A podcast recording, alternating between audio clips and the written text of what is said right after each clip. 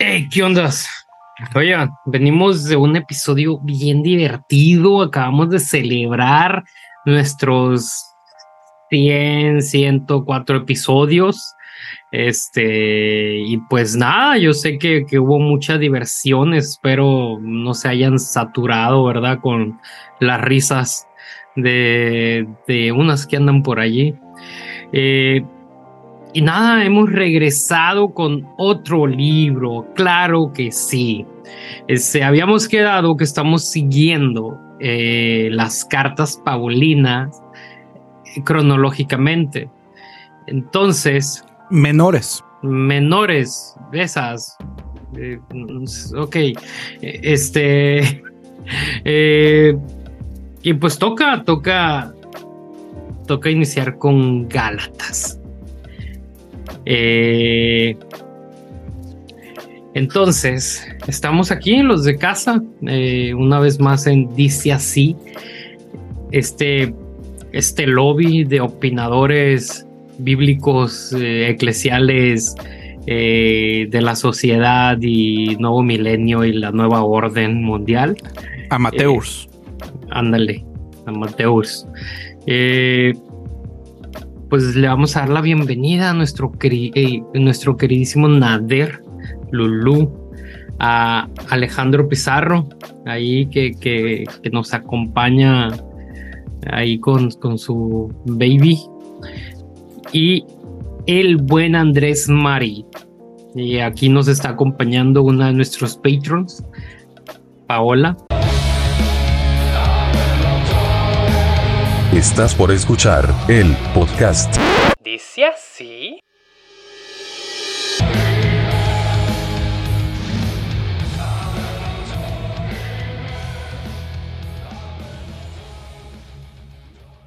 Comenzamos. Pues esto dice así.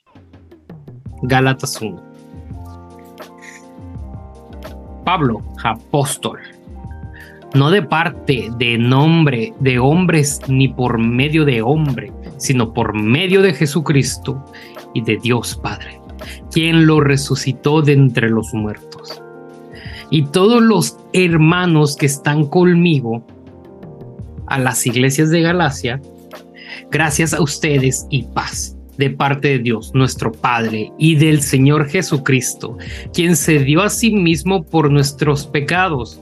De este modo nos libró de la presente época malvada, conforme a la voluntad de nuestro Dios y Padre, a quien sea la gloria por los siglos de los siglos. Amén. Y es una intro muy curiosa, ¿no? O sea, siempre las intros de este Pablo son un poquillo narcisistas, ¿no? Así como... Pablo entero es narcisista. Oye, ¿puedo leer la versión de mi Biblia favorita ahora? Dale, karate.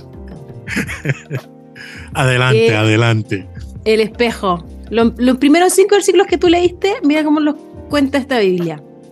Mi nombre es Pablo. Mi, ah, es como mi nombre es Claudio el gladiador. ¿Cómo era? Yo no más me sé lo de los Bayardigan. Hola, soy Pablo, yo soy Uniqua. Lo peor es que lo peor es que tú creciste con los Backyardigans y eso me, me, pone mal. No, yo no eh, crecí. A mi sobrino sí, pues lo veía con ellos. ya, ok. Mi nombre es Pablo. Mi ministerio y mensaje no provienen de una educación teológica, ni soy patrocinado por una institución religiosa. Yo soy aprobado por Jesús el Mesías y Dios el Padre que lo levantó de entre los muertos. O sea, si no, no, parecía Narciso en la versión anterior, aquí es con todo. Pero... Espera, oh, yo... Ah, sí, todos, ok. Yo y mi equipo de creyentes en Roma dirigimos esta carta a todas las iglesias de Galacia.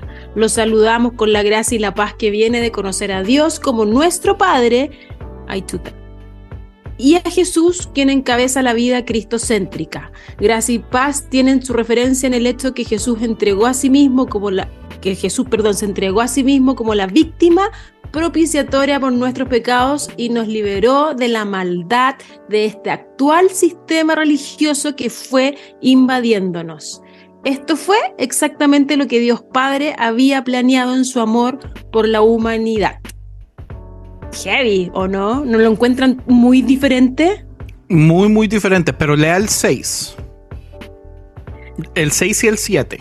El 5 primero, me faltó. Su, su gloriosa reputación es eterna, se extiende más allá de los tiempos y las estaciones. Lo saludamos con nuestro amén. Estoy asombrado que qué tan fácilmente hayan sido engañados para cambiar el Evangelio por un artilugio. El Evangelio revela la integridad de vuestra identidad original rescatada en Cristo.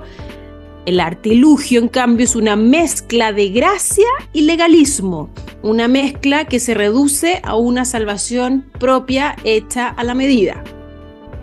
Y el 8, el 8 para terminar. El 7, no hay otro evangelio a pesar de tantos productos cristianos llamados evangelio.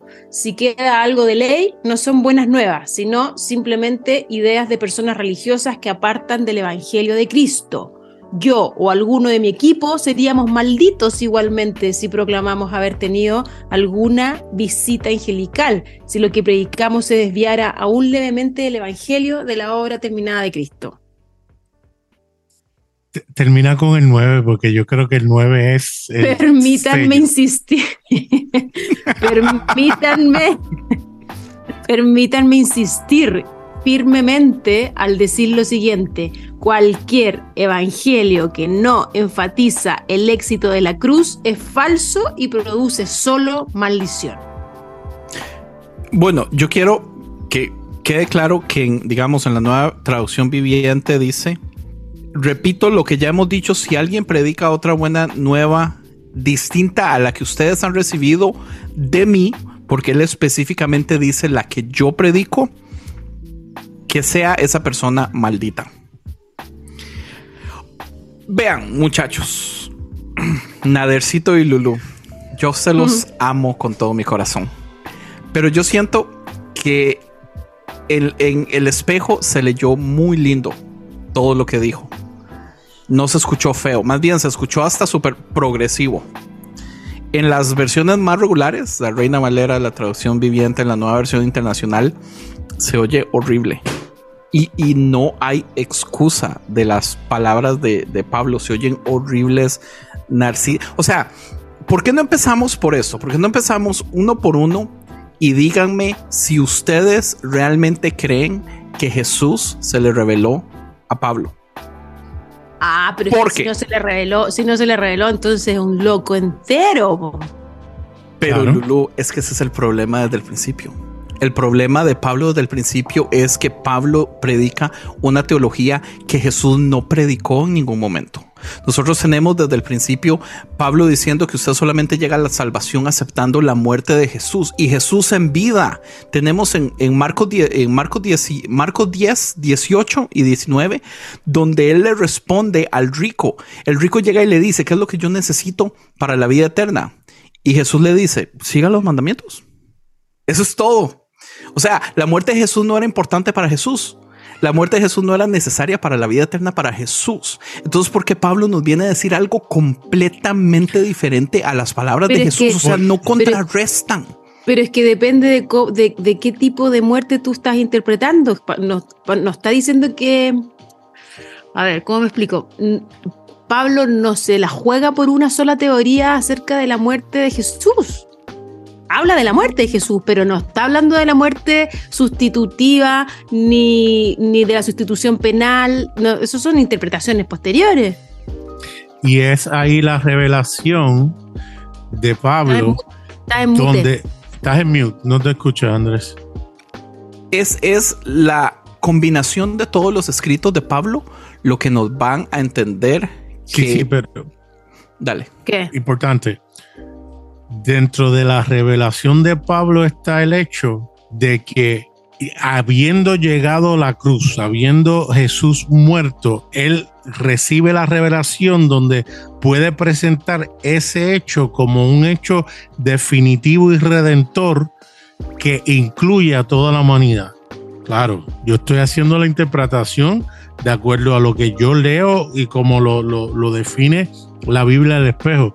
Pero tiene sentido porque nosotros aquí hemos hablado y hemos estado claros de que Jesús no tenía que morir para poder perdonar a la humanidad, porque Él era el Hijo de Dios. Y tan pronto Él le decía a la gente, vete que tus pecados te son perdonados, ya la gente era perdonada. Por lo tanto, si la realidad de que Jesús perdonaba y podía perdonar en vida era un hecho, el hecho de que la humanidad lo haya asesinado, lo haya matado, en, ese, en este caso los eh, romanos lo mataron con los judíos de su época, él torna ese evento en un evento de, de perdón y redención, donde él muestra que a pesar de lo que le hicieron, él pudo entonces, en vez de desquitarse o vengarse o matar o liquidar, él lo toma como un ejemplo de, de, darse a él mismo y de perdonar y de sacrificarse y, en su resurrección, ¿me entiendes? Y esa es la revelación que tiene que ser añadida porque es un hecho, es un hecho que pasa después de los hechos de Jesús en vida que hay que tomar en cuenta que Jesús ministró al Antiguo Testamento, no era un, todavía estaba bajo el viejo pacto cuando ministraba y las cosas que aplicaba era en base a lo que la gente creía eh, eh, eh, de, lo que siempre aprendió, de lo que siempre entendía. La ley, los profetas, aquí vamos a ver la diferencia cuando Pablo dice, mira, la ley, de verdad que no, no, no tiene ningún tipo de, de, beneficio aquí, todo esto es por gracia. Es que sí, sí entiendo, pero no entiendo. O sea, sí entiendo el punto que usted quiere decir, Nader. Sí entiendo, pero no te queda la razón. No. Te voy a eh, buscar un video que lo explica eh, mejor. Te, voy a enviar un TikTok. Lo que pasa, Nader, es que si ocupamos ver a ver cómo hacemos para unificar las cosas, el modo que usted lo explica suena muy bien. Yo tengo mucho de que yo ya salí de ese puerto. Yo, yo ya no ocupo ver cómo unifico esas cosas.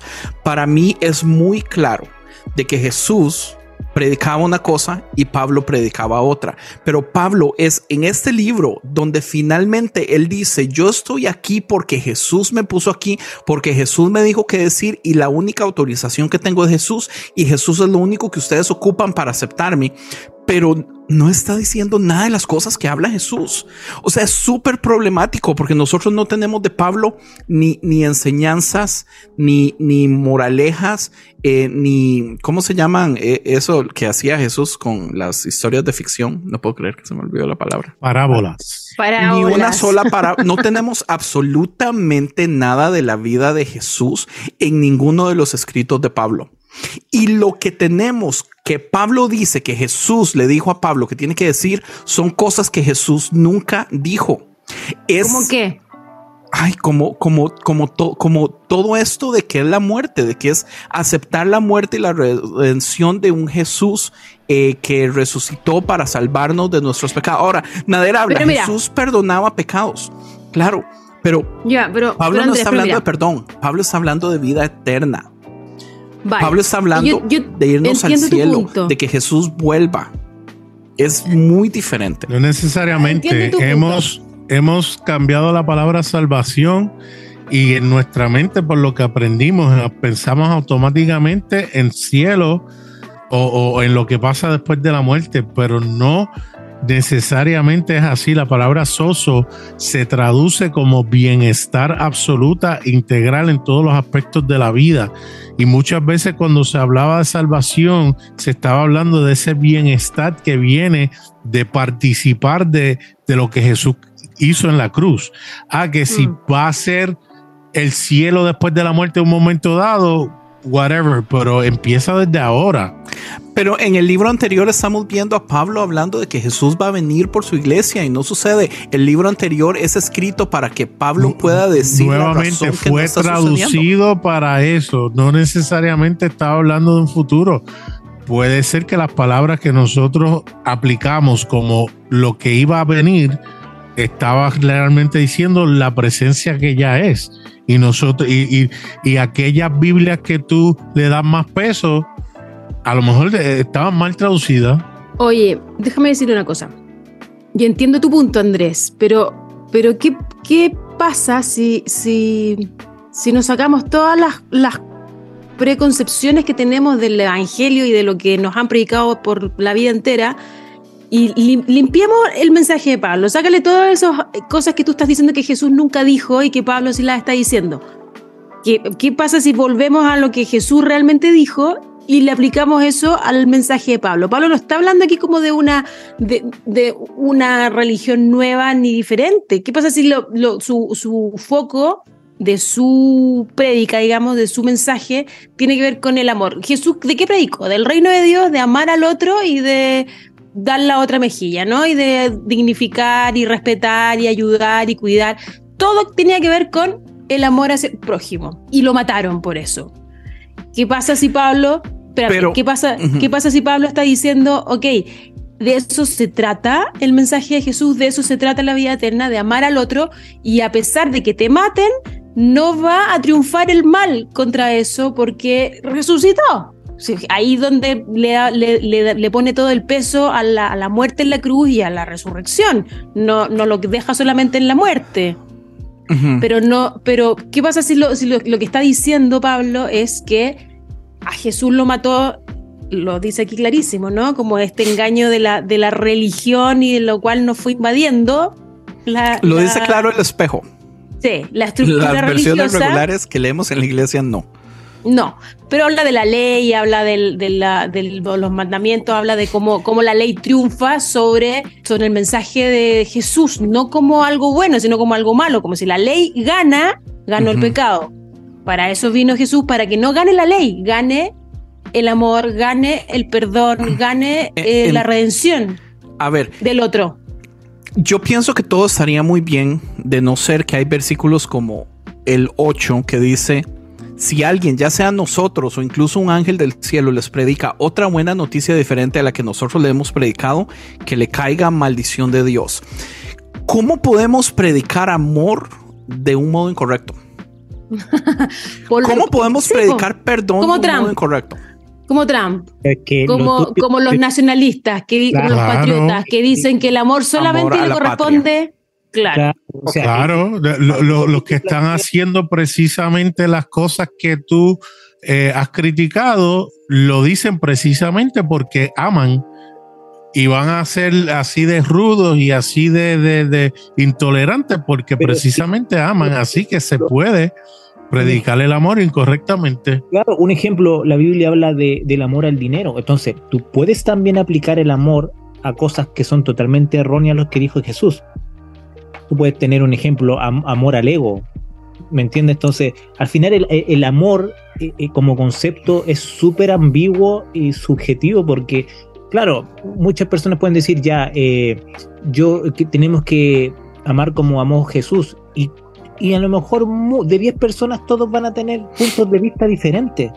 Si te das cuenta, un ejemplo, cuando, cuando Jesús sanó a los 10 leprosos, o sea, si a mí me sanan, yo siento amor de la persona que me sanó, pero solamente uno volvió a dar la gracia y los demás no estaban ni ahí, siguieron su vida. Entonces ahí te das cuenta de que al final el amor es súper subjetivo y no es algo así como fácil de explicar o fácil también de ver.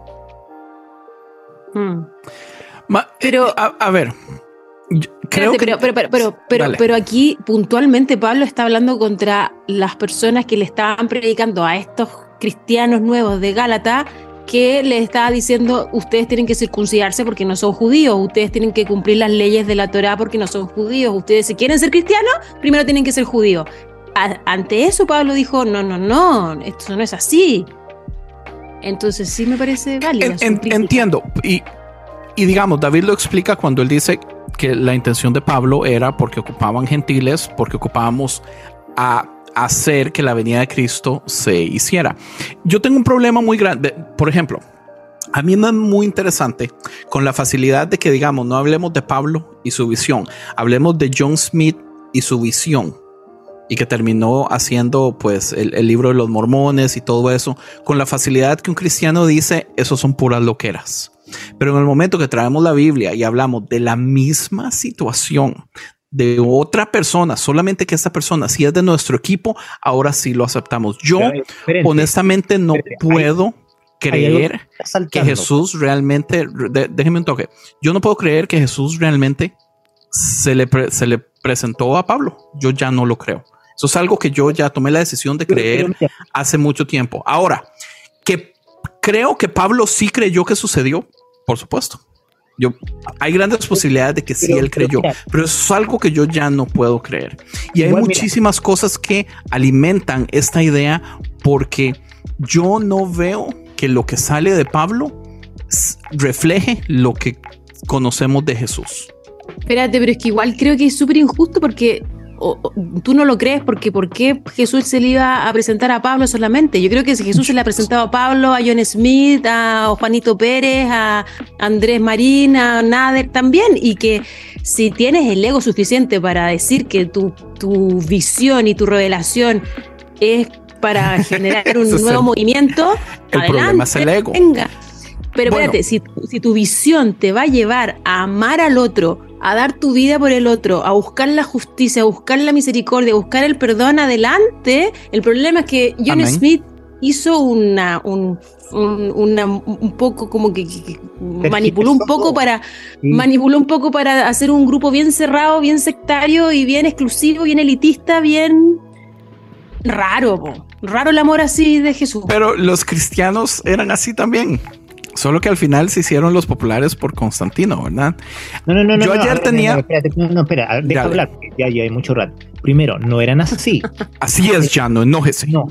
En el transcurso que se fueron, se convirtieron en el catolicismo, fueron así, por el tema de que incluso era súper, súper clasista, porque solamente los que sabían latino podían entender incluso los mismos cultos, las mismas misas, todo eso. Ya, eso te lo creo, pero no fue así en el principio. Ahora, hablando de, de Pablo, hay una diferencia entre John Smith y Pablo, y es que Pablo vivió con las personas eh, en el mismo tiempo que estuvieron también, un ejemplo, Pablo habló con apóstoles que sí estuvieron con Jesús, conversaron de teología, lo más probable, y discutieron, incluso hay pasajes bíblicos que hablan de eso, de cuando discutían y Pablo les daba su punto de vista y ellos decían, oye, sí, como que eh, eh, como que se, se maravillaban de, de, lo que explicaba Pablo. Pero entonces, el tema es que habían ciertos filtros en esa época que no era llegar y, ah, yo me levanto y porque creo en Jesús y empiezo a explicar y predicar lo que a mí se me ocurre. No, o sea, había un filtro, a diferencia de lo que pasó con la religión mormona,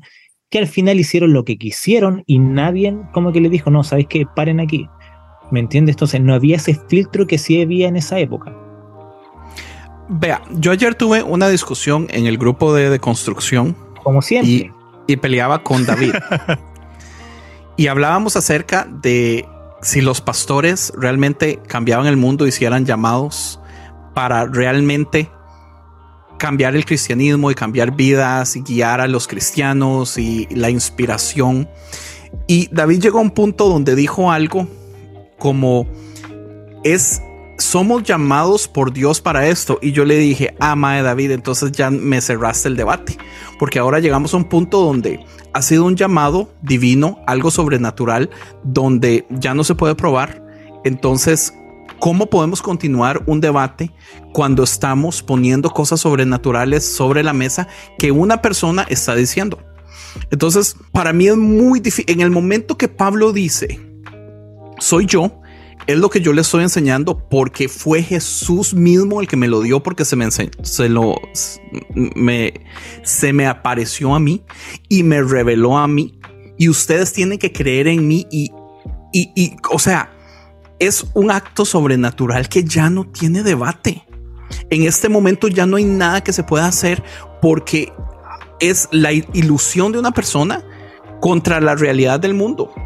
Entonces, o podemos creer y tener que dejar de lado la realidad del universo, que las cosas usualmente no suceden de ese modo, bajo, la, bajo el problema de que las pruebas que dan, o sea, que, el mensaje no es el mismo. O sea, pero, es que hay un solo, pero hay un solo filtro para eso, Andrés. Pues para mí, el, ¿cuál filtro? Si esa revelación de divina que te dijo Dios te lleva a amar a las personas realmente, ¿por qué la vas a dudar? si esa revelación, esa revelación, escúchame, si esa revelación te lleva a decir, ven a mi iglesia y diezmame y dame tus bienes y yo soy la ungida de Dios, entonces necesito que tú me mantengas y me, me pagues mis colegios caros y mis lujos y mis autos de y mis cruceros del amor. Bueno, obvio. No es de Dios, pero hay filtro, po. Pero dígame cómo la- la- el versículo 8 no suena a pastor de Hilson que todos sean malditos Pero- y dice algo diferente a mí. Pero mira, hay un pasaje bíblico, no recuerdo dónde, cuando Pablo está predicando y lo toma y lo encarcelan y están, están conversando entre el concilio y le dicen, eh, a ver, si lo matamos y esto no era de Dios, esto se va a acabar como otras personas que en algún momento sucedió. Pero si lo matamos y esto sí era de Dios, ahí se va a poner más complicado porque estábamos en contra de Dios. Entonces, al final, todo lo que tiene que ver con iglesias que se levantan de una u otra manera, si realmente son iglesias que, eh, que, que, que van de la mano con lo que quiere Dios, esas iglesias van a durar, van a crecer, eh, van, a, van, a, van a poder llegar a personas que, se ne- que necesitan y muchas cosas más. Pero si esa iglesia no, no es de Dios, quizás van a pasar 20, 30, 40, 50 años, pero va a llegar un momento en que esa iglesia va a caer. Y ese es el filtro que siempre se, se, se ha explicado, que al final lo que es de Dios va a perdurar y lo que No. Mira, te lo pongo de otra porque- forma. Andrés, te lo pongo de otra forma. Yo creo que es revelación de Dios la democracia. Yo creo que es revelación de Dios el invento de los derechos humanos. Yo creo que es revelación de Dios la ilustración. Yo creo que es revelación Claro. de Dios la creación de las escuelas y las universidades. Yo creo que es revelación de Dios el avance de la, del desarrollo humano eh, en búsqueda de la justicia social. Validísimo y yo Dios. creo también, pero se le presentó Jesús a alguien para tener sí. que darle palabra por palabra de cómo hacerlo. Seguro Yo que no- sí, pero no quizás a través de un sueño, quizás a través del pensamiento, el, de la sinapsis de las neuronas, de qué Yo sé todo yo. eso lo creo. Inspiraciones. eh, Pero, por ejemplo, hay, hay, hay relatos de personas que han cruzado eh, emigrantes de África a Europa. Y, yo- yo- o sea, yo, yo no, no soy quien como para dudar lo que dicen, pero son personas musulmanas. Y hay relatos que ellos dicen que cuando están eh, traspasando el Mediterráneo, hay personas que han visto una silueta de un hombre, que al final como que ellos lo, lo asocian con Jesús, siendo que ellos son musulmanes.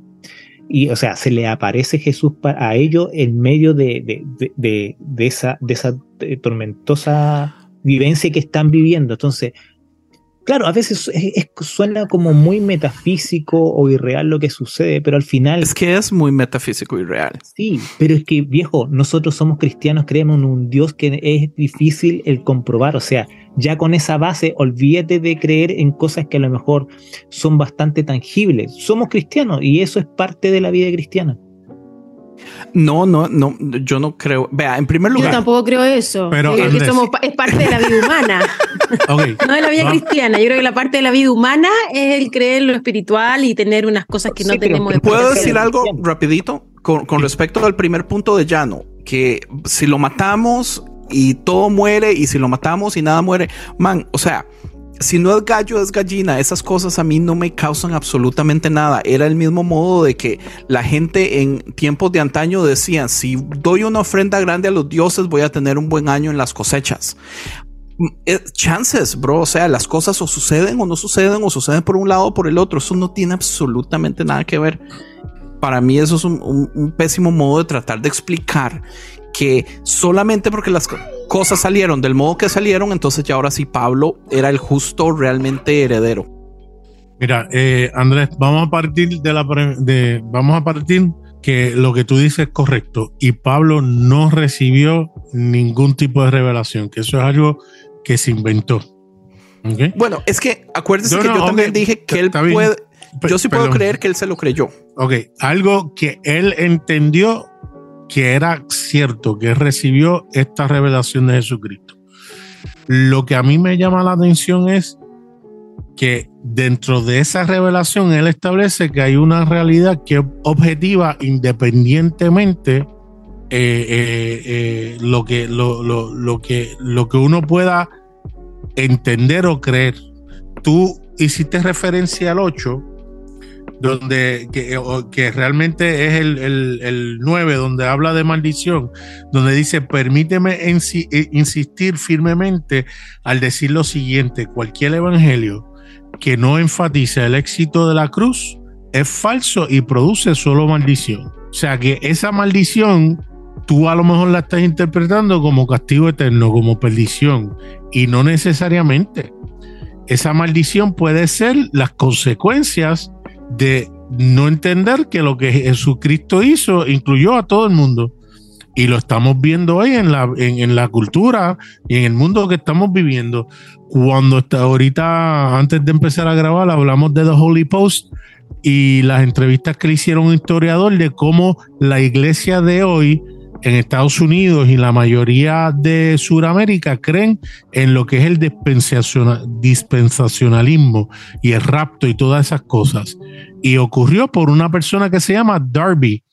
Y no es hasta que llega un grupo de otros cristianos que empezaron a creer lo mismo que él, que hicieron el seminario evangélico de Dallas para poder acomodar la teología de Darby en una forma académica y entonces torcer eh, eh, eh, la Biblia para explicar lo que ellos creían que era correcto. Y lo mismo pasa con, inclusive, y Gálatas yo creo que hay que mencionarlo, donde él dice, mira, la ley no vale nada, lo que vale lo que Jesucristo hizo. Y vemos hoy en día lamentablemente muchos cristianos que han vuelto atrás al judaísmo o, palabras hebreas o judaizantes, ¿verdad? Eh, donde, donde ellos entienden que eso, eso de la ley o cumplir la ley tiene la validez justamente cuando vemos que Pablo aquí está criticando eso. ¿Y qué ha pasado? Pues se ha levantado seminarios y escuelas donde entonces empiezan a buscar la manera para académicamente forzar o, interpretar para que la gente diga, no, mira, la Biblia siempre lo dijo. Lo, que dicen de rapto, no, no, la Biblia siempre habló de rapto. Léete primera y segunda de Tesalonicense para mí lo importante, independientemente si realmente fue Jesús o no, es que el hombre tuvo una revelación que yo creo que es importante. Y lo vemos a través, como lo hemos dicho en el pasado, lo vemos a través de la historia, con todas las cosas negativas que podemos hablar que han causado los cristianos, porque yo no creo que el cristianismo lo ha causado. Yo creo que, como dice Lulú, el mensaje verdadero de Jesús, el, mensaje verdadero eh, que es el amor, no ha causado los problemas. Lo que ha causado los problemas es los cristianos en su persecución del poder, donde han dejado a un lado los mensajes, el mensaje de Cristo. Ahora sí, David. Han dejado al lado el mensaje de Cristo para obtener, para obtener el poder. Y Nader, hablaste del poder y apareció David. Pero como la palabra mágica. Como pero es así, es, es la realidad. Para mantenerse del poder, pues han buscado maquinaciones y la palabra que él usa, eh, eh François, eh, artilugios. Ah, artilugios. artilugios, que son maquinaciones, porque es que no hay otro modo de poder sostenerlo. Claro, un sistema produce dinero, un sistema produce estatus, un sistema produce poder, y eso está perfecto. Y yo le compro el argumento que hace David, posiblemente sea hasta necesario en algún punto, posiblemente hasta empiece con las mejores intenciones, pero uno entonces ve la realidad de, del fin, de qué, es realmente lo que yo quiero. Y lo vemos en los resultados.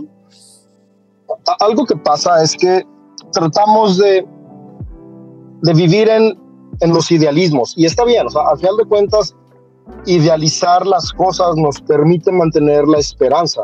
Eh, es parte importante y necesaria del pensamiento que nos lleva a buscar lo mejor. Pero en medio de esta búsqueda de la idealización esperanzadora, de las virtudes, también es bueno poder tener la capacidad de ser conscientes de la realidad y algo que a mí me gusta mucho es un principio hermético, que es un principio espiritual, que podemos encontrarlo en Jesús, en Pablo, y que realmente tiene milenios, o sea, desde las espiritualidades egipcias, sumerias, ya lo tenemos. Una frase muy, ah, común del hermetismo y que está en el Padre Nuestro es como es arriba es abajo, como es en el cielo que sea en la tierra.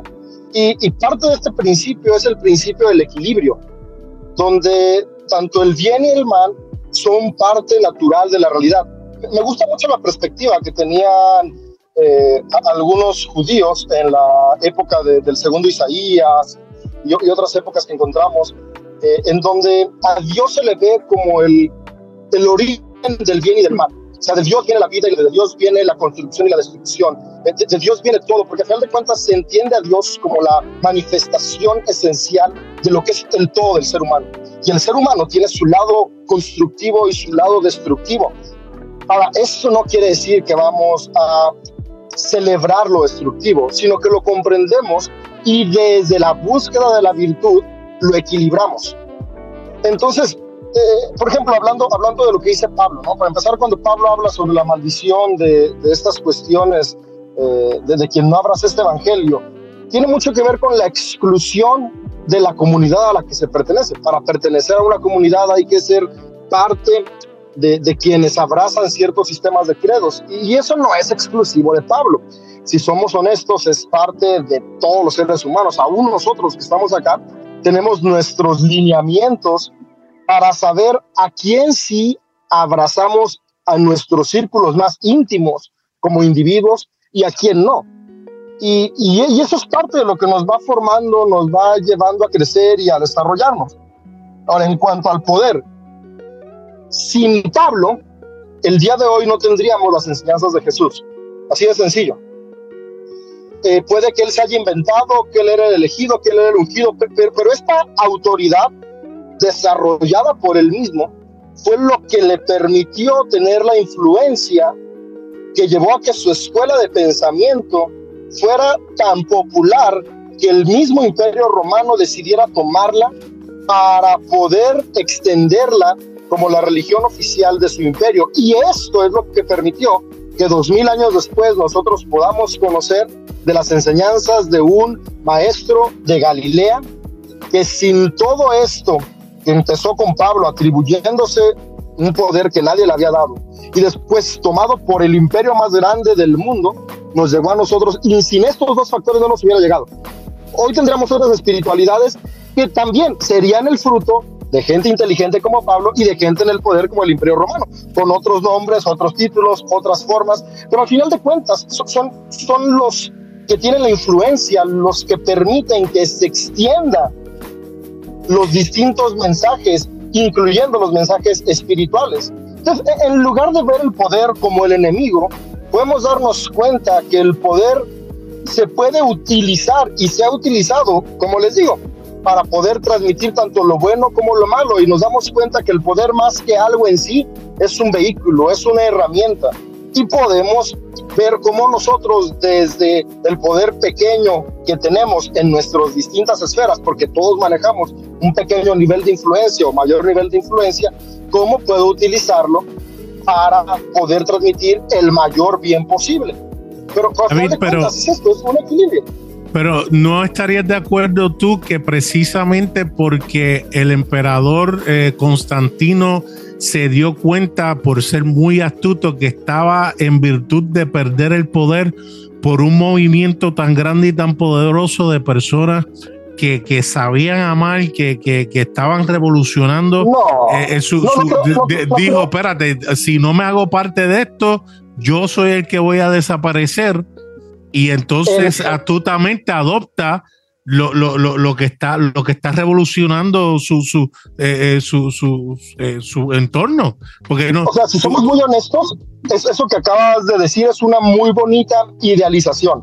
A mí me encanta. ¿Qué no pasó? Porque así. los cristianos, no los cristianos no tenían tanto poder. Exacto. pero No, ¿por qué entonces él decide por qué él decide cambiar Pablo Ah, fue una persona con un historia. pensamiento grecorromano y esa es la parte interesante. Por eso es, es increíble que estemos hablando sobre los escritos de Pablo, porque eso nos permite conectar muchas cosas. El mensaje de Jesús como tal era difícil que conectara con el imperio romano porque Jesús traía un mensaje de un origen judío de Galilea, sí, más, más gentilizado, más inclusivo que el, que el judaísmo central de Jerusalén, pero al final de cuentas, judaísmo. Pero Pablo toma estas enseñanzas del Maestro Jesús y las mezcla con una filosofía que está siendo eh, y que lleva realmente ya varios siglos siendo parte del núcleo del pensamiento de toda la región helenizada, que es el pensamiento platónico. Entonces, por eso encontramos muchas de las enseñanzas de Platón en el pensamiento de Pablo. El otro día platicamos en los grupos y, yo decía, es que todos somos parte del mismo cuerpo, como Platón lo dijo. otros leemos a Pablo decir, ¿no? Uno es cabeza, otro es oreja, uno es boca y no todos podemos ser lo mismo. Pero esto no se lo inventó Pablo, no fue Uno son callos. Pablo. Esto, esto Platón ya lo había dicho muchos siglos antes, para poder presentar cómo en una sociedad todos cumplimos distintas partes y al ser todos distintos nos complementamos para poder construir algo. Entonces, al final de cuentas, todos somos importantes. E, e, esa capacidad que tiene Pablo de tomar las enseñanzas del Maestro Jesús, y, y, no tanto las enseñanzas, sino tomar el principio místico de la muerte y resurrección, y que de nuevo esto es muy importante porque este es un factor fundamental para las espiritualidades mistéricas las espiritualidades mistéricas de los griegos, el culto de Delfos y otro tipo de cultos, la resurrección es, es, fundamental. ¿Y por qué es fundamental? Porque resurrección habla de la capacidad de la renovación de nuestra mente y de nuestro ser aún estando con vida. No solamente una resurrección del más allá incierta, es una resurrección constante. Entonces Pablo toma este principio de resurrección milenario, lo une a las enseñanzas del Maestro Jesús y ahora viene algo interesante viene centrado con un solo Dios. Y, esto es lo que permite que sea la espiritualidad que le va a funcionar al imperio romano. Porque las otras espiritualidades mistéricas tenían varios dioses. Y el emperador romano estaba comenzando a llegar al punto donde yo necesito ser la autoridad absoluta. Y había un principio que nosotros lo tenemos muy relacionado a Jesús, que es el Hijo de Dios, pero este principio se utilizaba para el emperador romano. El emperador romano era el hijo de Dios. Entonces, al presentar Pablo esta espiritualidad del Hijo de Dios como el único Dios verdadero, bajo el cual se unen todas las personas en una espiritualidad unitaria, es decir, de uno, esta es la herramienta que el emperador romano necesita, porque la religión dictamina el rumbo de la sociedad. Y si ahora a la sociedad le van a decir solo hay un emperador que tiene todo el poder, es necesario tener también un solo Dios que representa todo el poder. Y este Dios estaba 100% encarnado en Jesús. Es por eso que para Constantino el cristianismo es la espiritualidad necesaria para poder reforzar los pensamientos, la cultura y el desarrollo del tipo de imperio que él desea establecer. Y es Viva el monopolio que hasta el día de hoy nos pueden llegar las señales de. Ah, por eso digo, el poder trae cosas buenas también. Sin, sin esta idea que tuvo Constantino de tomar lo que él encontraba en el cristianismo funcional para él, hoy nosotros que admiramos al Maestro Jesús, no lo, no lo podríamos haber conocido, ni podríamos haber conectado con sus enseñanzas.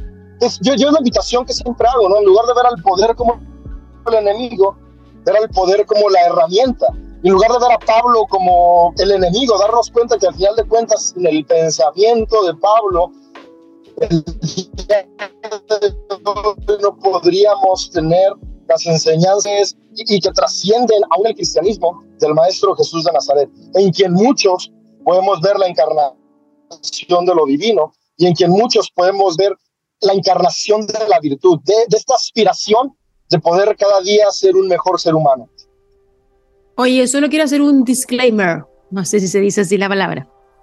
Eh, cuando mm, al menos yo critico el poder, no estoy criticando el poder como concepto, estoy criticando al abuso del poder, al, que, al, al ser humano que anhela el poder, no para transformar el mundo en algo mejor, sino que para él hacerse una persona con mayor influencia, con mayores bienes, con mayor estatus. Ahí yo critico la búsqueda del poder de esa persona. El poder en sí mismo, obviamente que no, tiene nada de malo.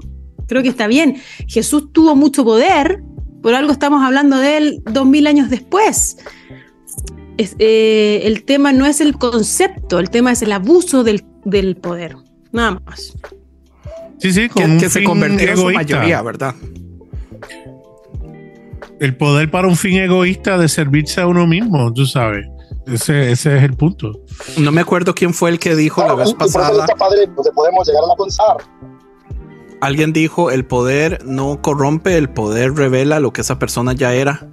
Y yo decía, pero qué extraño que todos los que están en el poder terminan revelando exactamente lo mismo. Desde un Esteban Grassman hasta un Carl Lenz, hasta un Ravi Zacharias. Y la lista sigue y sigue y sigue. Al final, cuando son revelados, todos revelaron casi que lo mismo. Sí, Pero hay- Claro, un problema pero porque es- entonces todos tenemos ese potencial entonces, ¿no? No, pero espérate, porque yo diferenciaría, yo diferenciaría a esos personajes que están en una posición de poder muy visible, que es lo que buscan, ¿no? Pero hay un, hay un- hay otras personas que están us- usando su poder de forma muy subterránea, de forma muy silenciosa, de forma muy desapercibida y que, y que finalmente son los que están transformando el mundo. No lo está el mundo no lo está transformando un Todos, Zacarías. El que Sí, está transformando mundo Zacarías influyó mucho para transformar el Sí, mundo. pero, pero, pero se cayó y ahí quedó su influencia. Se cayó y No, ahí no, quedó no, su no. influencia. Espérame, espérame, espérame, pero, lo espérate.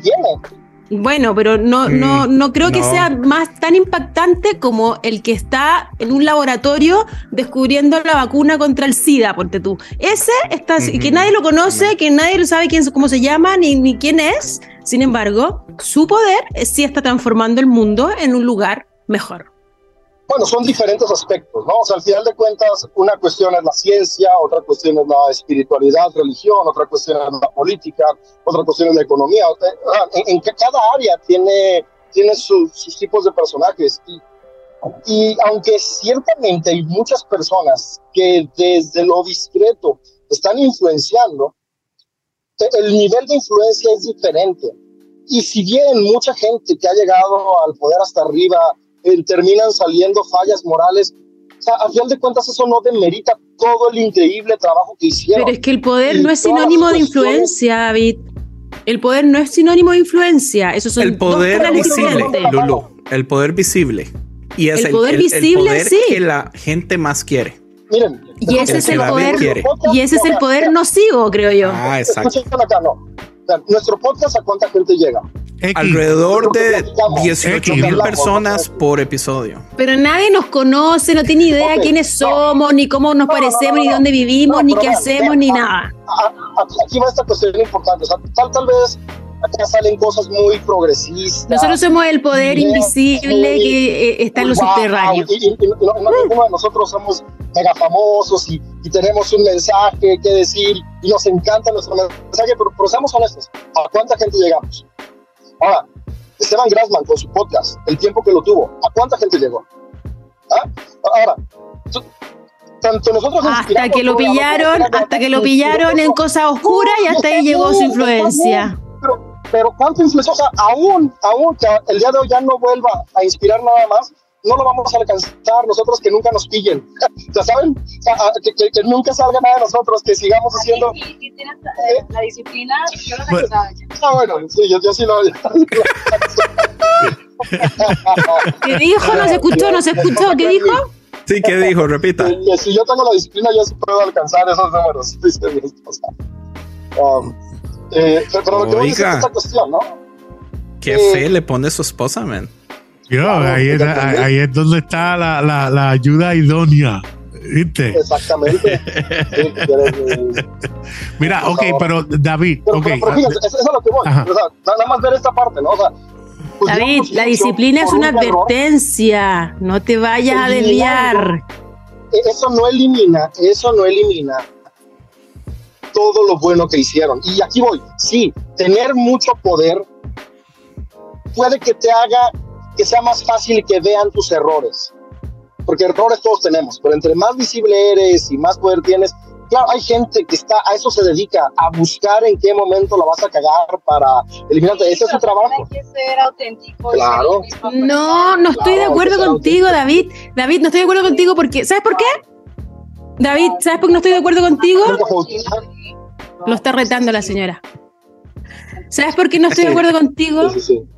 Porque, ¿Por qué? La porque la persona como la que citaste, que está en poder y que tiene influencia, se llena la boca diciendo que él no tiene errores, que él lo hace todo bien, síganme a mí, soy un Ah, ejemplo, soy un ejemplo a ahí- seguir.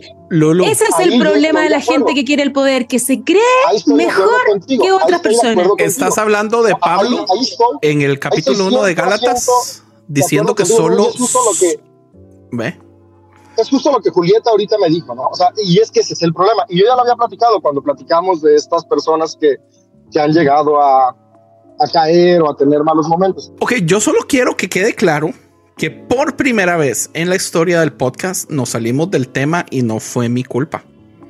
Fue culpa 100% de David. Y- no estábamos hablando de poder, pero David quiso venir a está- defender el poder. y que estás en desacuerdo con Lulu.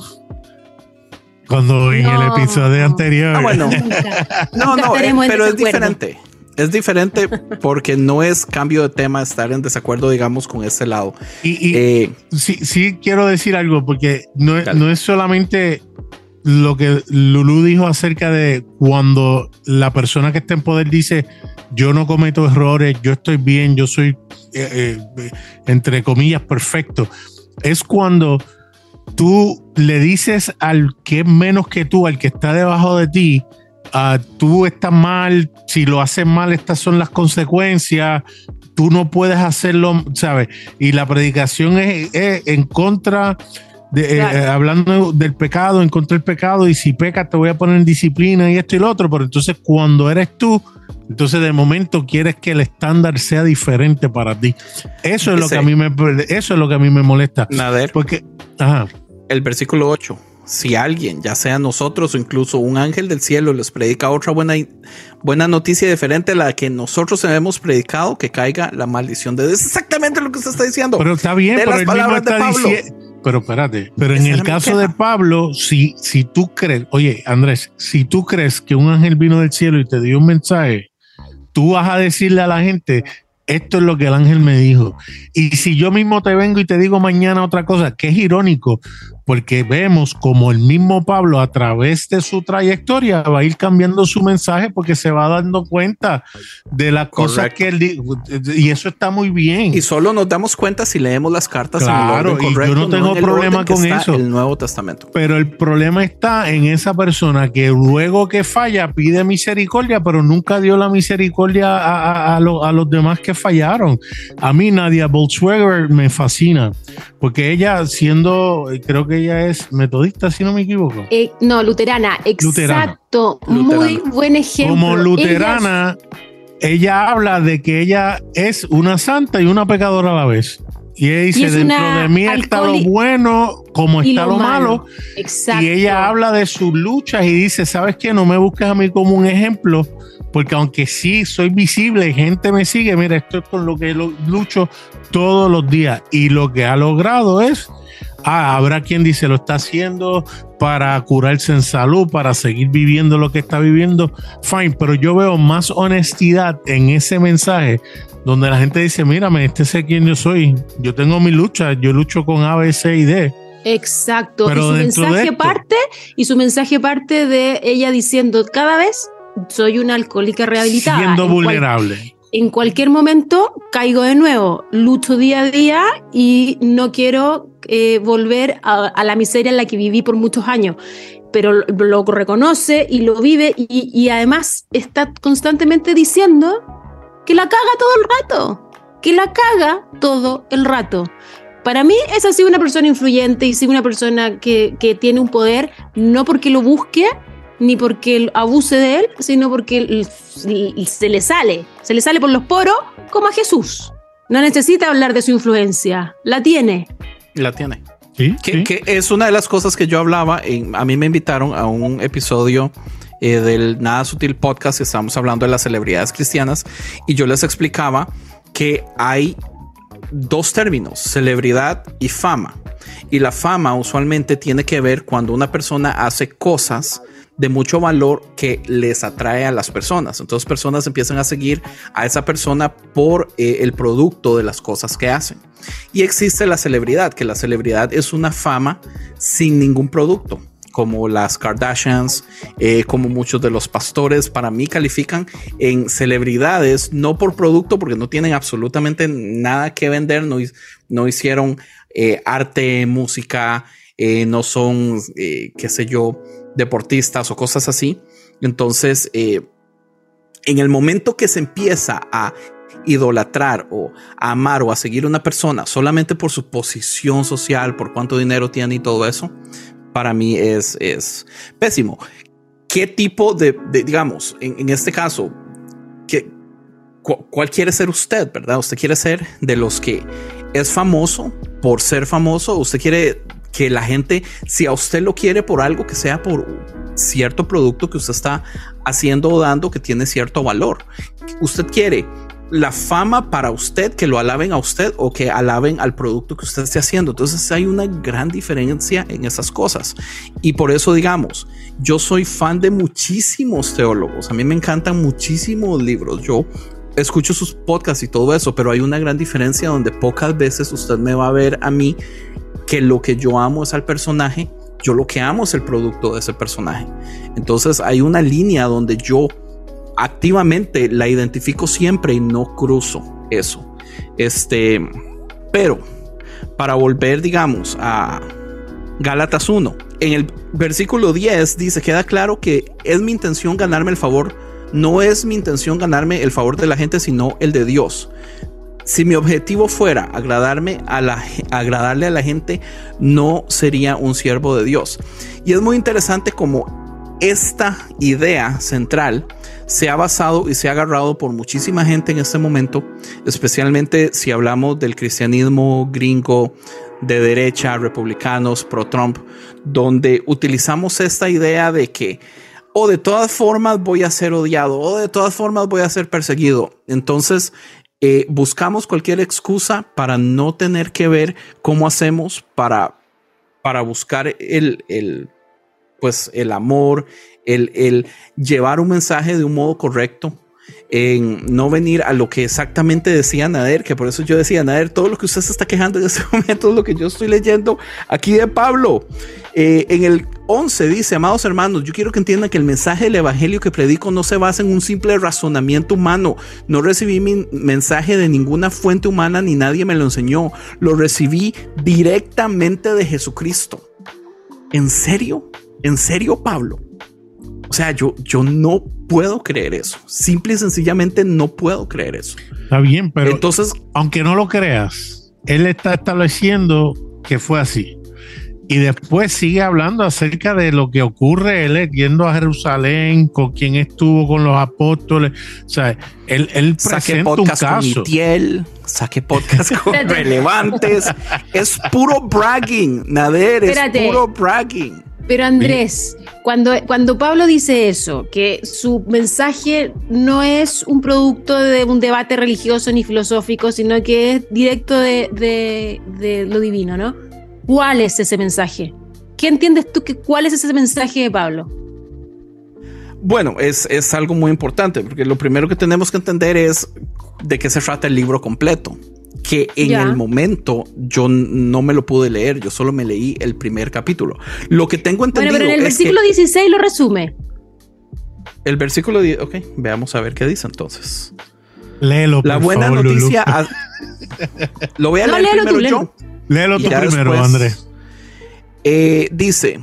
Bueno, voy a leer desde el 15, pero aún desde que ya yo nací, desde que yo naciera, Dios me eligió y me llamó por su gracia. Oh my God, Pablito. Luego le agradó revelarme a su hijo, que quiero que quede claro, muchas de las traducciones también dice o revelar a su hijo en mí, que para mí eso suena mucho peor. Es eh, yo soy igual que Jesús. Eh, pero esa no es la traducción que viene en ese momento, para que yo proclamara a los gentiles la buena noticia acerca de Jesús. Cuando esto sucedió, no me apresuré a consultar con ningún ser humano. Ya. Es solamente dar, ¿Qué pues, entendiste de eso? Dar el mensaje de Jesús a los gentiles. Pues, pero para cuál el mensaje? Ah, pues no sé, amor. Ya, esto es lo que yo entiendo. esto es lo que yo entiendo de lo que está diciendo y cuál es el mensaje. Y, lea su versión. Bueno, versículo 15. El eterno sueño de amor de Dios fue el que me apartó desde el vientre de mi madre. Su gracia se convirtió en mi identidad. Este es el corazón del Evangelio que yo proclamo. Comenzó por revelar en mí la identidad de hijo, dándome la libertad para anunciar lo mismo a un pueblo no judío. O sea, ¿cuál es el mensaje? Que somos, Que somos hijos. Y que no importa qué chucha mierda hagas en tu vida, si tienes poder o si la cagas profundamente, no vas a perder tu identidad de hijo. Punto. Final. Válido. En, en esa versión sí, se, se siente muy claro. Eh, eh, En la es mía Invito no. a que la compres, Andrés, para que no sufras. Es interesante que al principio cuando dice no por hombre, yo creo que igual también, o sea, como quizás no fue explícito en eso, pero creo que en algún momento Pablo igual tuvo problemas con los apóstoles que obviamente anduvieron con Jesús. Por eso es que en algún momento dentro de, dentro de ese capítulo dice no por hombre, o sea, no que los apóstoles que estuvieron con Jesús lo llamaron, ni, ni lo eligieron, ni nada de eso, sino que Jesús fue el que lo eligió a él. Entonces igual hay que tomar en cuenta eso que a veces, claro, nosotros lo vemos desde el punto de vista de arrogancia, de que, ah, no, es que no me eligieron los hombres, sino me eligió eh, Dios. Y quizás Él lo dice de la forma en que, no, no fueron ellos los que me eligieron, por más que a lo mejor en algunos momentos han estado en contra de mí, de lo que yo predico, porque yo no estuve con ellos cuando estuvo Jesús, pero sí igual me eligió Jesús. Pero Janito, dígame una cosa. Si usted fuera un ateo que nunca ha leído la Biblia y lo invitan a la iglesia y le dicen, léase Gálatas 1 porque vamos a empezar a predicar de esto la otra semana y a usted le dejan de tarea leerse esto. ¿Qué leería usted si usted no supiera absolutamente nada de la Biblia? Sí, pero es que para eso también es que, a ver, yo creo que tú te vas como A empezar, alguien que va por primera vez a la iglesia ni lee la Biblia No, si lee bro, la tarea, es que- güey.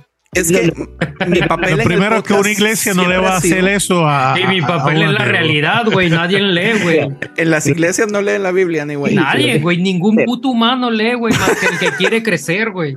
Ya, pero de- deja responder.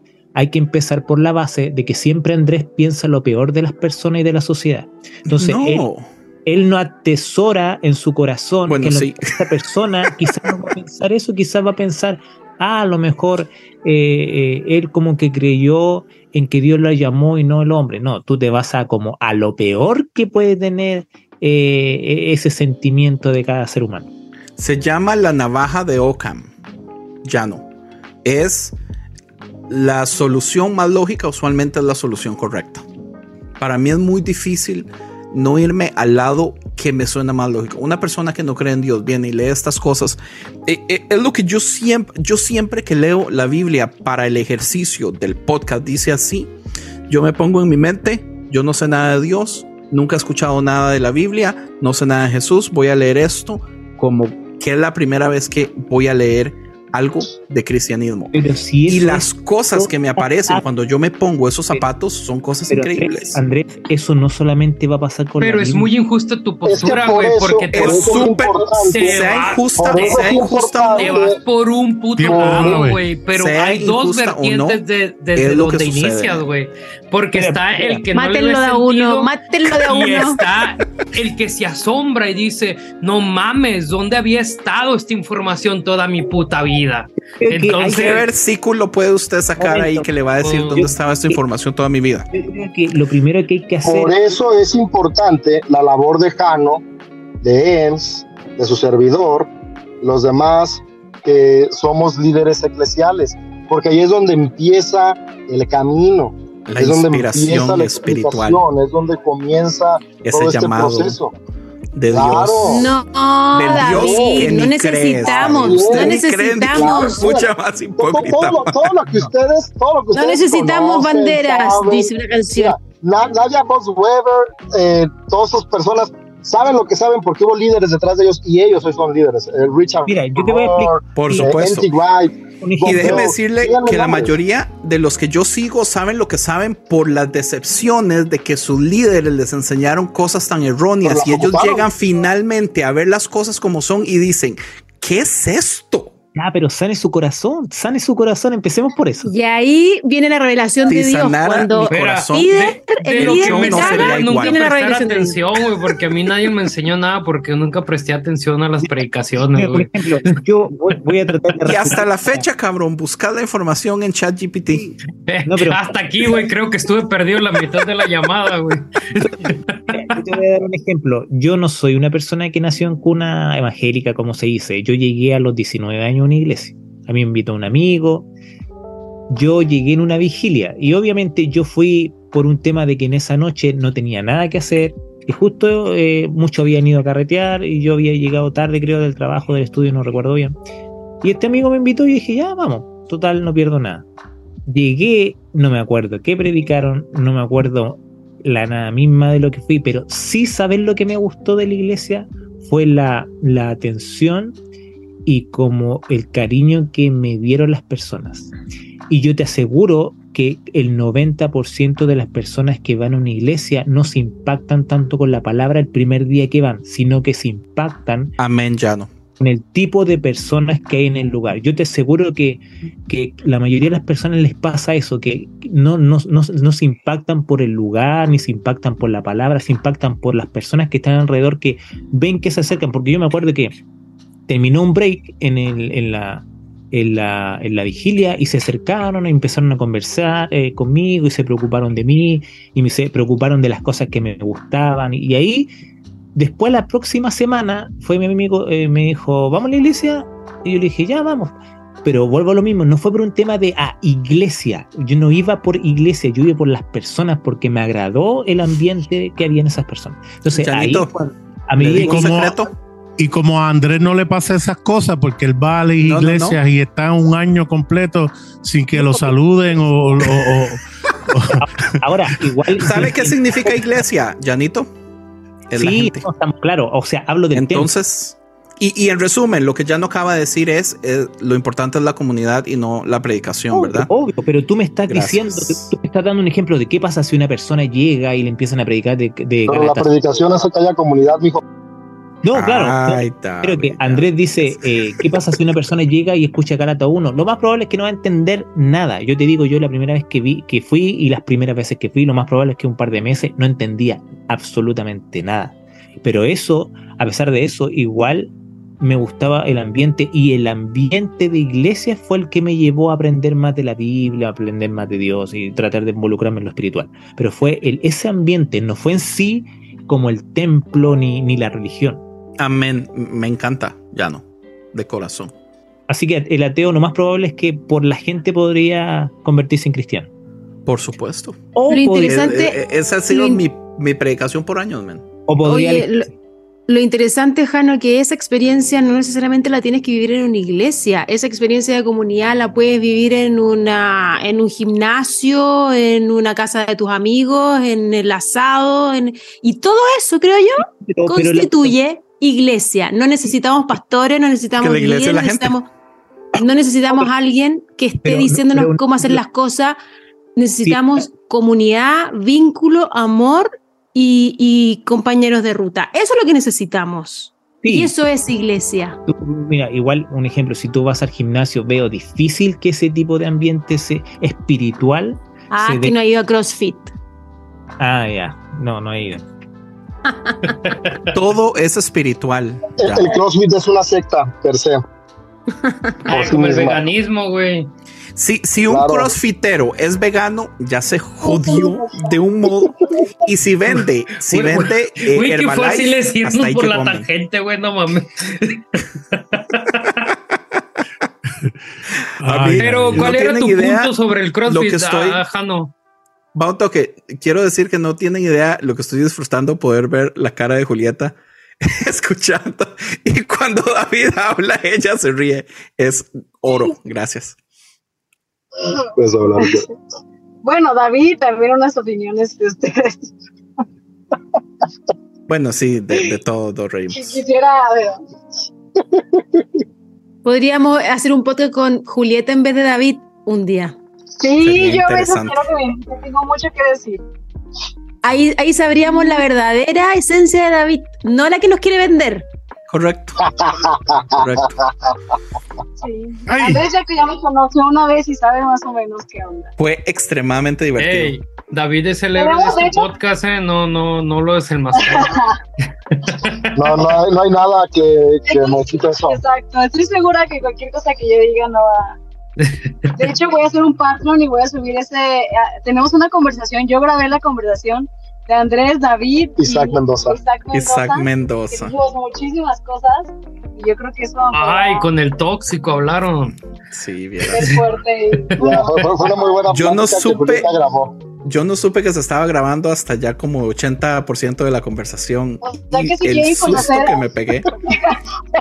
Mm, Ahí está. es cuando estamos grabando y tú.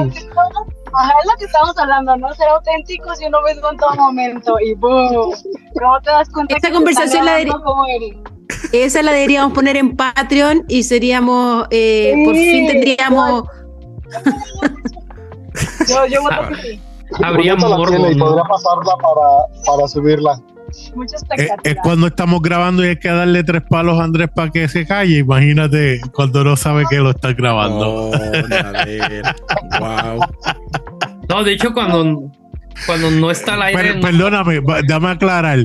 Para que se calle para no mencionar nombres y cosas así. Ah, no estoy hablando- Ah, no ya. estoy hablando para que se calle como cuando Ems da su su, su ya mi corazón estaba Morro, yo, hablo cada cinco episodios, güey, ¿no te das cuenta?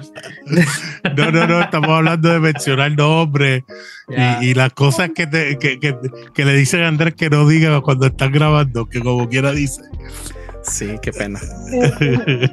Bueno, me pueden invitar cuando quieran un ateo en su podcast, me pueden invitar. Tengo todas sus dudas que resolver y se las. El Andrés es ateo de closet. Ah, no. No, es, es más cristiano que lo que la gente se imagina. Qué pena. Eh, Entonces- Oye, este, Jano, estás. Nos fuimos bien rápido por la tangente, pero estabas tratando un punto con lo de CrossFit. O, o- o ya se te disipó. Yo, yo nunca No, dije. O algo dijeron fit. Un Fue Lulu, así. pero yo creo que eran bromas. Ah, ya. no, no son bromas. Yo estoy diciendo que la comunidad que habla Jano, que lo que a él la trajo de la iglesia fue la comunidad, esa comunidad la puede encontrar en cualquier parte que, que tam- además de una iglesia. No, la iglesia no es la Pero esa única lugar. comunidad suplió la espiritualidad. Su- suplió le- la herida de la- emocional que había. Vea, si sabe a azúcar y se ve como azúcar, pero no está en la caja del azúcar, y cuando usted la prueba y, y si la pone en comida a su cara, es azúcar, men. Entonces, donde, esté, donde sea que esté, es lo mismo. A mí me pasa con la Depende, el comunidad que azúcar tengo colombiano ahorita. es diferente. Sí, pero ¿es dulce? No sé. El agave sabe a Ah, azúcar es muy no es amargosa, azúcar. pero bueno. Este, yo tengo una comunidad desde hace como tal vez un año también que jugamos eh, Dungeons Dragons y es una cosa increíble. Es, es sale, sale uno más bendecido, yo creo, más lleno del Espíritu Santo después de una batalla con eh, lobos mutantes. Es una cosa increíble. Entonces, sí, eso se encuentra en cualquier lado, ya no. Ahora, creo que las iglesias deberían siempre ofrecer eso, más que un lugar donde tú vas a escuchar un, un mensaje motivador de un tipo que cree que tiene la verdad. Creo que la iglesia debería siempre ofrecer primero que todo comunidad. La comunidad. Eh, es que, mira, familia. fíjate, ahí está el punto, Lulu. Yo, pues, comparto raíces de fe contigo, ¿no? Hablando de ser viñas y todo, y me encanta, me encanta el pedo de la adoración en primera persona y todo ese pedo, y de demostrar que amas a Dios a través de amar a la gente. Pero a veces nos enfocamos tanto en el hacer, ¿no? Que en el construir una identidad de, de, compas, ¿no? Y cuando yo me topé con una iglesia en Guadalajara, yo estaba en mi reinicio de la vida, ¿no? Eh, y, y esta, esta comunidad, créeme que a mí me valió tres hectáreas de pepino su visión, me, me, decía mi mamá que, que era calvinista ahora y yo así me vale madres eso, o sea, esta comunidad me abrazó, iba a pedo y nunca me criticaron, iba a drogo a veces, ¿no? Y, y el amor me transformó. O sea, la verdad yo siempre me sentí bienvenido. Eh, pero, pero nunca fui por las enseñanzas, nunca le presté atención, la verdad, pero me gustaba lo que sucedía al después del servicio y al antes del servicio, esa, esa parte de, de que te sientes amado, eso significa mucho para alguien que vivía solo.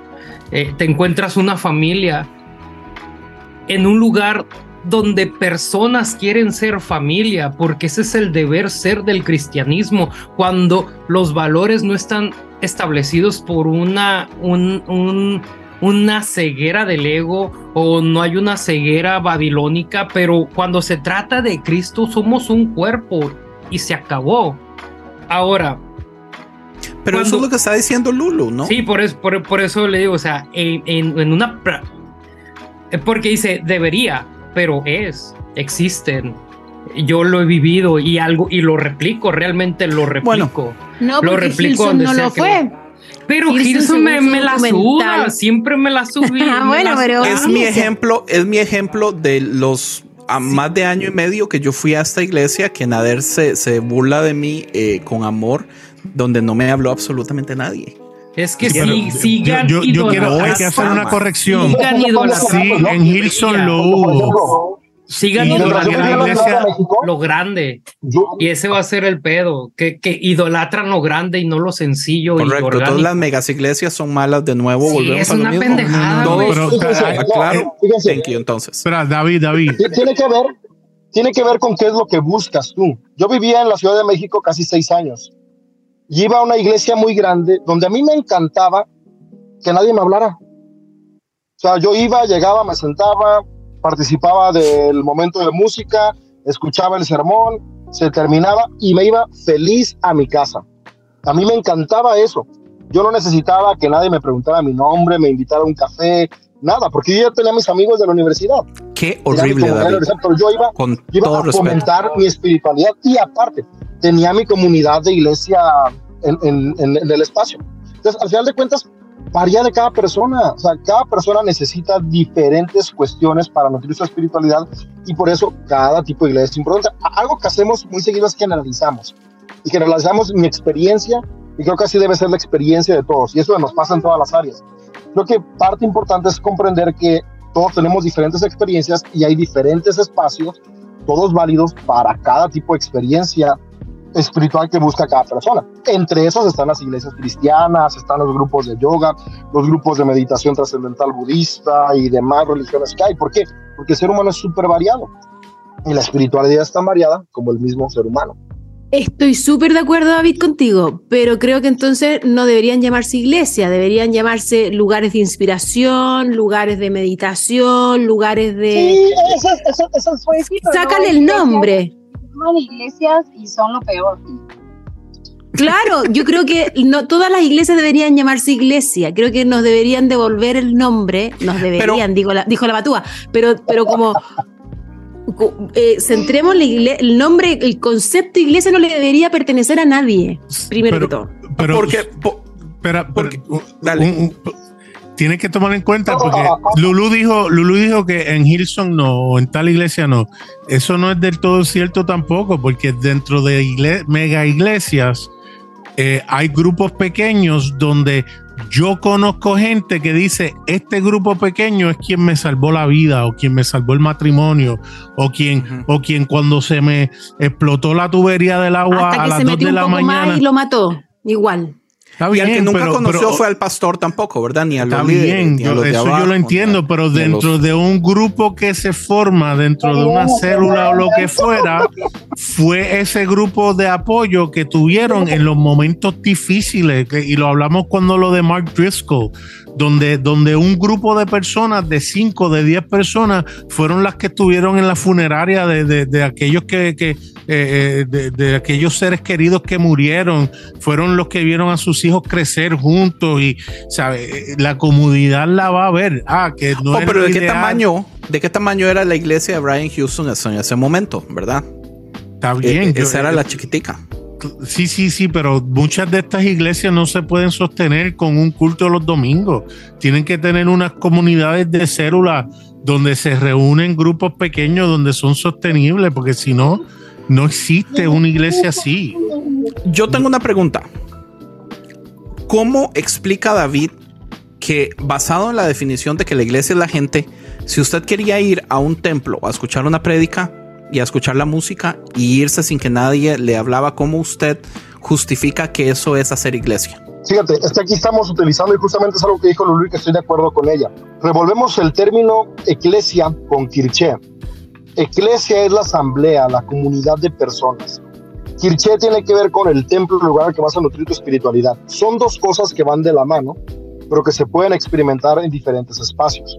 Mientras mi comunidad espiritual donde yo me reunía con otras personas, mi iglesia estaba en San Francisco, en mi ciudad natal. Las personas con las que experimentaba la espiritualidad día a día, yo en la Ciudad de México iba, donde que estaba mi universidad, que estaba centrado en otras cosas, que tenía muy poco tiempo, al templo, iba a, nutrir mi espiritualidad. Entonces, son dos cosas que, que de repente por cuestiones de traducción fuimos perdiendo el término de lo que es la iglesia y lo que es el templo.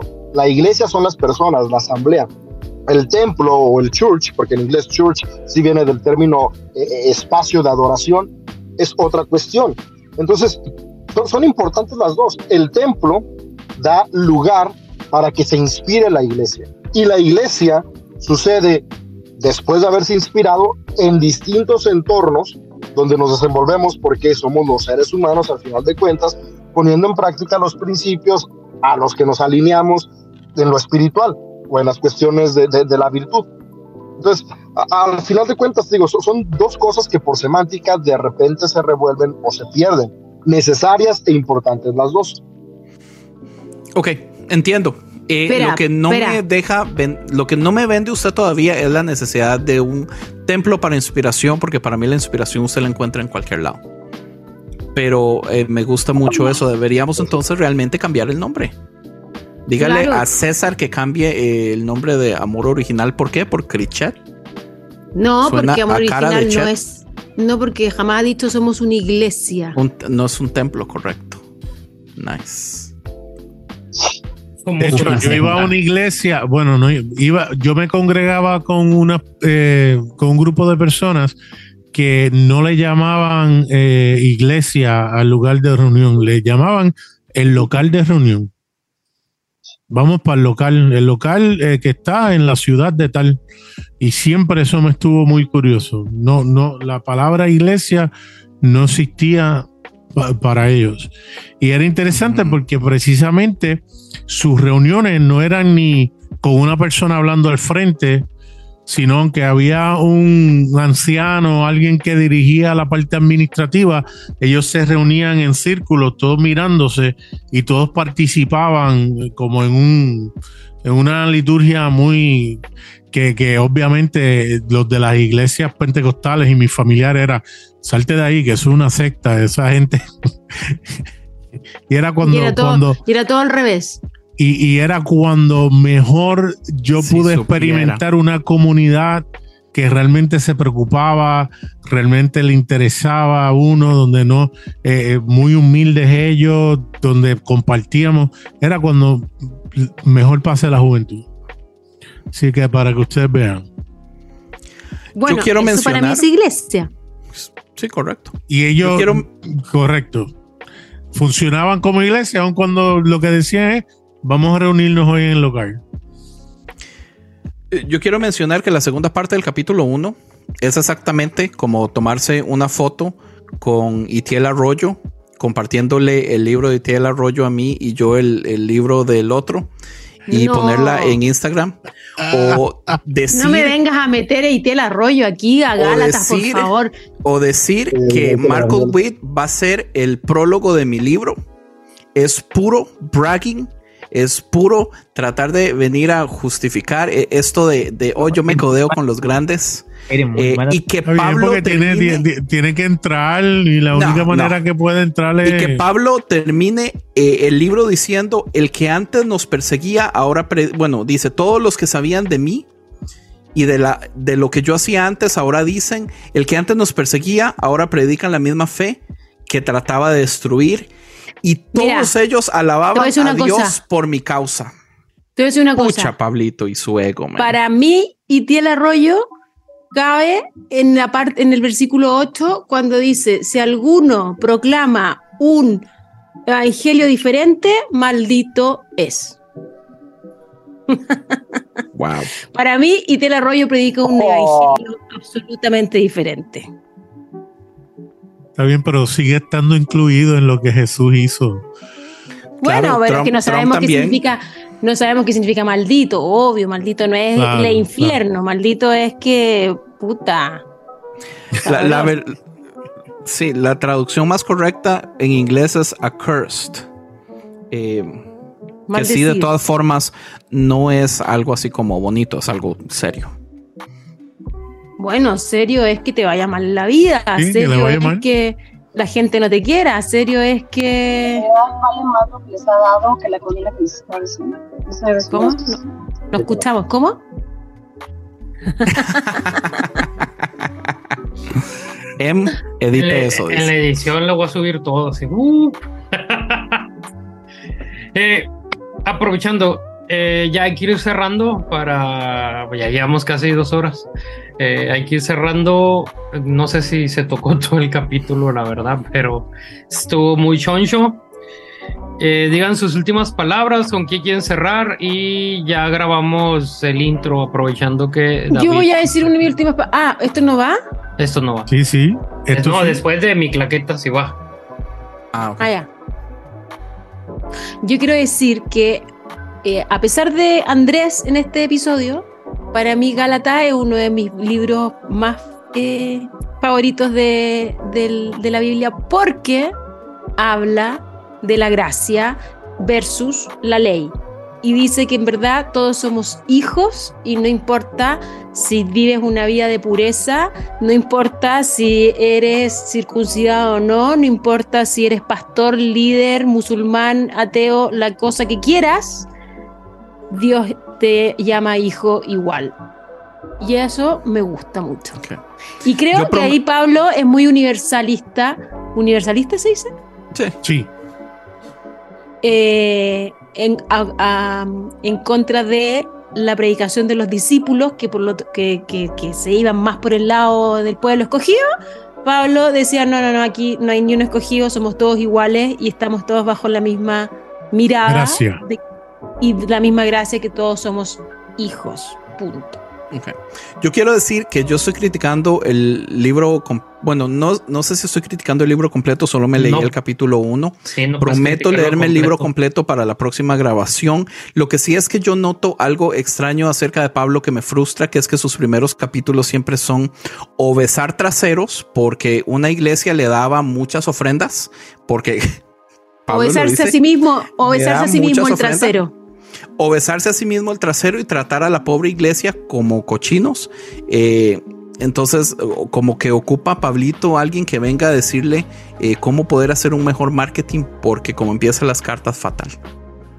Pero Andrés, ¿cómo tú vas a decir eso? Si estamos literalmente discutiendo a Pablo, ¿qué mejor marketing tú quieres? Ok, buen punto. Y no hay mala There's no publicidad. ¿cómo? no hay mala publicidad, eso tú lo Eh, sabes. Es como este güey, como el cacerejes, güey.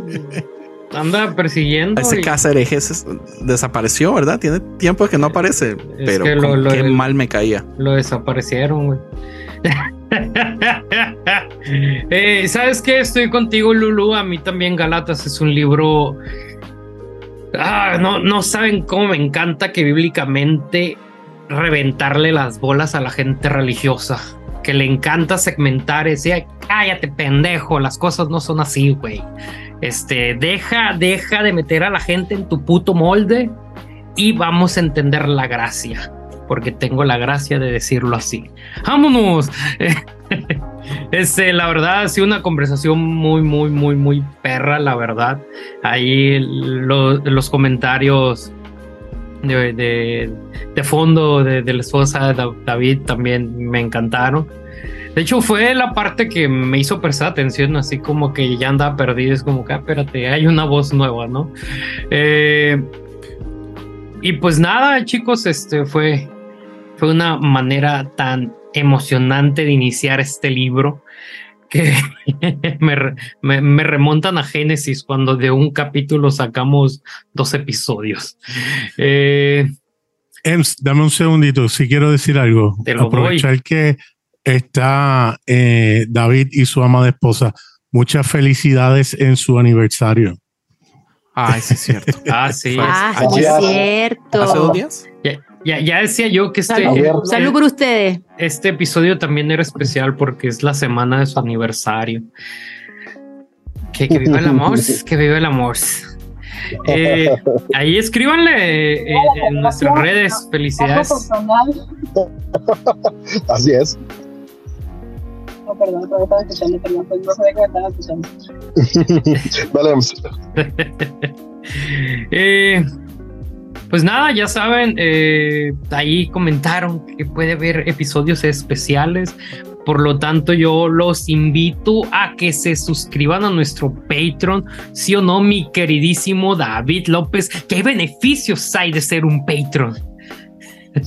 Claro, pueden, pueden ser parte de nuestra grabación, así como hoy está aquí nuestra productora ejecutiva, Pau Reyes, y a veces también nos acompañan nuestros otros patrons. Eh, pueden escuchar desde antes los episodios sin, incluyendo las pláticas previas. Siempre nos conectamos y empezamos a platicar antes de empezar a grabar el episodio. Esas A pláticas no salen, no, no salen como parte de, de nuestros episodios públicos, pero sí están en Patreon, así que si quieres eh, escuchar Oye, el chisme de Dice Así, Y, es, y esas pláticas sí que son peligrosas porque decimos nombres, acusamos. Oh, Recomendadas, Ah, súper cuentos recomendadas. secretos,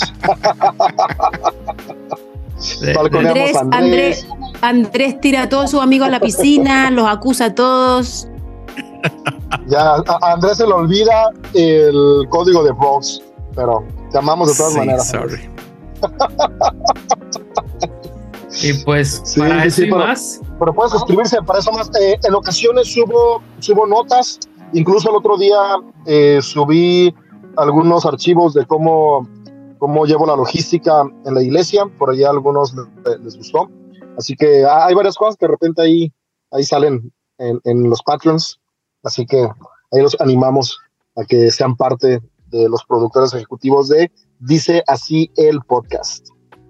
Así mismo, muchas gracias David y pues comparte este episodio con alguien que, que sea bien religioso, Que ame a. Pablo. que ame a Pablo. Es que a mí también, nada más por no estar de tu lado, para mí también me caga Pablo. ¡Vámonos! Yo sé. Sean Ems es un hipócrita. Solo por pelear conmigo. ¡A huevo! Eh, pues es todo. Sean felices. Saracatoyo. Hasta la próxima. Namaste. Chaito. Y Jano diría adiós. Adiós. Ah, está, está, De hecho, jaja, no creo que no tiene. está bien, está despierto, dijo adiós. Esto fue una producción de podcast cristianos en español.